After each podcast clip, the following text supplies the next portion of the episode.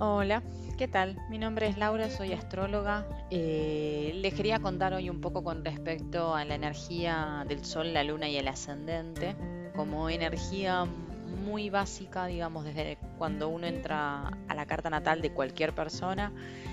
Generalmente tomamos estos tres puntos como pilares fundamentales sobre los cuales se asienta la personalidad. Y después, obviamente, la carta, la consulta nos va llevando descubrir otras cosas, a trabajar otras temáticas. Eh, y obviamente, bueno, obviamente esto depende de qué tipo de aspectos tienen tanto el Sol como la Luna.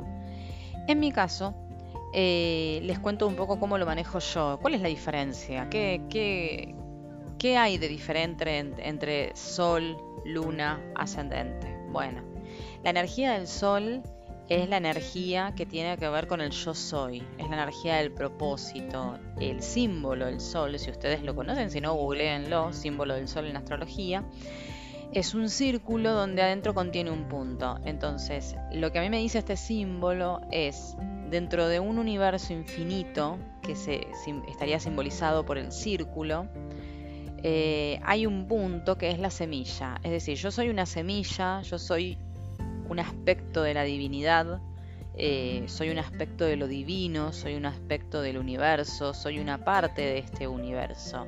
Y soy una semilla fundamental en mí misma. Y como semilla tengo una función que es obviamente crecer, florecer, convertirme en árbol, convertirme en flor, convertirme en lo que sea, pero crecer y florecer. Entonces ahí estamos hablando del, del proceso del propósito. Entonces en, cuando yo empiezo a trabajar con el sol, también empiezo a trabajar con mi conciencia. Es la toma de conciencia, dones, talentos, qué es lo que tengo, qué es lo que vine de alguna manera a expresar a este mundo. Eh, hago una analogía siempre con lo que es sol, luna y ascendente, donde el sol es la, llama, la yema, la luna es la clara y el ascendente es la cáscara del huevo todos vemos la cáscara solamente, pero detrás de eso se esconde una dinámica entre el Sol y la Luna. ¿Qué es la Luna? Eh, la luna representa nuestro mundo emocional, la luna representa nuestro inconsciente, la luna representa nuestros apegos, nuestros mecanismos de seguridad inconsciente, la luna representa de alguna manera eh, el piloto automático. La luna se activa los primeros años, los primeros momentos de vida cuando nosotros necesitamos de alguna manera subsistir porque abandonamos el estado idílico de estar dentro del útero materno, eh, entonces la vida se vuelve un tema de un hecho de supervivencia.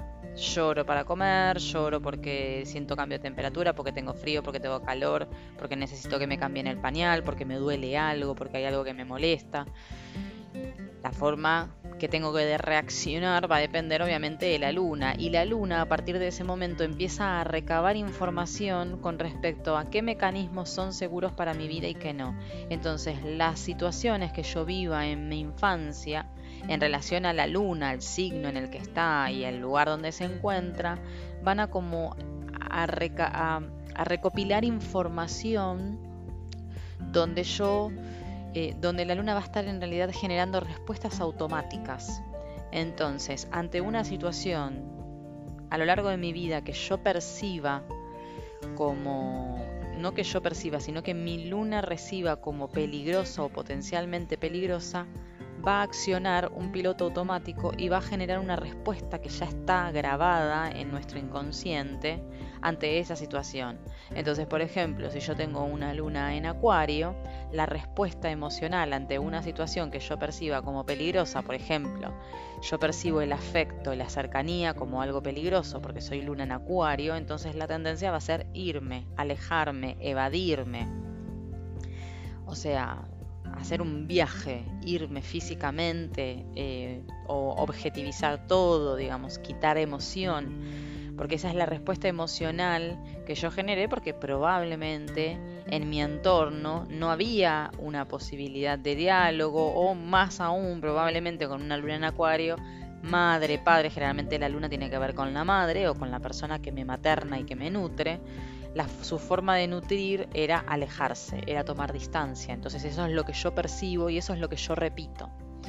Entonces hay un trabajo fuerte, ¿por qué? Porque si no siempre el Sol y la Luna van a estar en el mismo, eh, digamos, e, en la misma sintonía. Entonces por ahí hay una luna, hay un Sol en Cáncer que necesita afecto, que necesita contención, que necesita entorno, que necesita apego.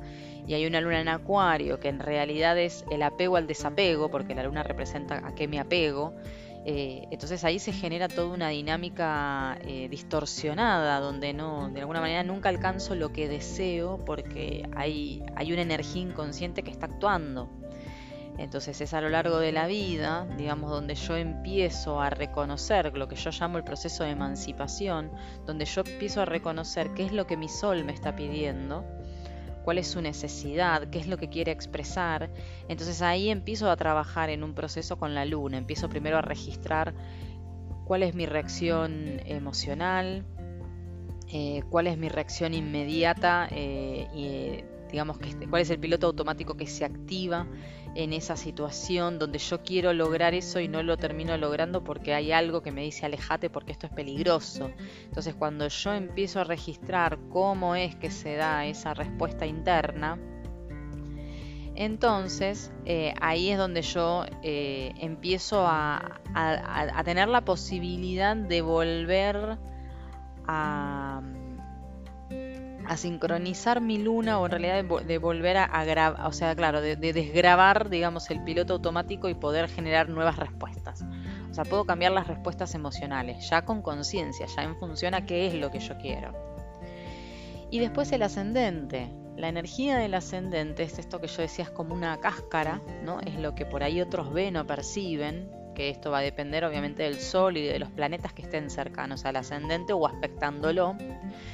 Eh, el ascendente a mí lo que me va a marcar en realidad es una energía integral, es decir, el signo en donde esté el ascendente es energía que yo tengo que integrar en mi vida. Hay una parte que yo voy a estar actuando y que otros van a estar viendo, pero que yo no voy a estar percibiendo, ¿no? Porque es como que está es como cuando uno sale a la calle y se pone ropa, ¿no? Uno tiene que hacer el trabajo por ahí uno a la mañana elige una ropa, sale y qué sé yo, en el vaivén de la vida que vas, venís, vas, venís, no te das, o sea, tenés que por ahí volver a, mirarte en un espejo o mirar para abajo para ver qué ropa tenés pues al final que me puse, me puse el pantalón marrón, el pantalón negro, entonces em, necesito mirar para abajo y necesito registrar qué es lo que yo hice, qué me puse para ver cómo, cómo me veo, necesito verme en un espejo, ¿no? Que ahí es donde trabaja la casa 7, que es la casa opuesta a la casa del ascendente. Necesito verme en un espejo para ver qué es lo que otros ven de mí, porque yo no me doy cuenta cómo me ven. Yo tengo una imagen en mi cabeza de cómo yo me veo, pero cuando me veo en un espejo estoy viendo cómo me ven los demás. Y así de la misma manera funciona la dinámica del ascendente. Entonces yo tengo una energía que la tengo vestida y que por ahí claro, yo estoy hablando desde mis solos, desde mi luna, y en realidad lo que se ve es mi ascendente, ¿no? Es como una especie de filtro distorsionador de la realidad donde sale otra cosa completamente diferente a lo que yo quiero expresar. Vamos a suponer una persona que tiene luna en Aries, sol en, en Sagitario, tiene un ascendente Capricornio. Entonces va a ser una persona impulsiva, con mucho fuego, con, mucha energía, con, con, mucho optimismo, pero el ascendente Capricornio va a filtrar todo eso, entonces va a hacer que esa intensidad que yo quiero mostrar no se note tanto. O sea, es como que va a bajar la intensidad de lo que yo quiero que se vea. Eh, entonces, eso por un lado. Y por otro lado, ¿cómo actúa también el ascendente? El ascendente me va a traer, a, como hay muchas energías que por ahí yo no quiero incorporar, porque digamos, este ejemplo que puse antes, yo quiero ser una luna en Aries, combativa, guerrera, quiero ser un sol en, en, Sagitario, expansivo, y estar ahí contagiando a todo el mundo con el optimismo, y, y tengo un ascendente Capricornio que me agarra y me dice, no, vos tenés que ser una autoridad, vos tenés que ser serio vos tenés que ser responsable, no podés andar de joda todo el tiempo. Eh, entonces yo voy a, voy a negar eso, voy a, estar siempre con una lucha interna con ese tema, o sea, porque hay una parte que sé, o sea, me doy cuenta, en algún, por momentos me doy cuenta que el otro ve eso de mí, y por otro lado, eh, no tengo ganas de, hacerlo. Por otro lado, no, lo quiero incorporar. Entonces, ¿qué pasa? Van a empezar a, darse situaciones de tinte capricornianas donde yo voy a tener que estar obligada a ser autoridad o enfrentar algún tipo de autoridad para marcar cuál es el límite, o voy a tener que trabajar duro porque me van a poner en roles de mucha responsabilidad. Entonces esto es lo que me va a ir trayendo la vida eh, para que yo pueda desarrollar esta energía. Bueno, voy a seguir haciendo otros posts, eh, desarrollando más estos temas, eh, hablando de otras energías, hablando de Quirón. Eh, yo me manejo en redes, mi nombre es Laura Grafigna, me pueden encontrar por Facebook así o me pueden encontrar en Instagram por Astrología de la Buena.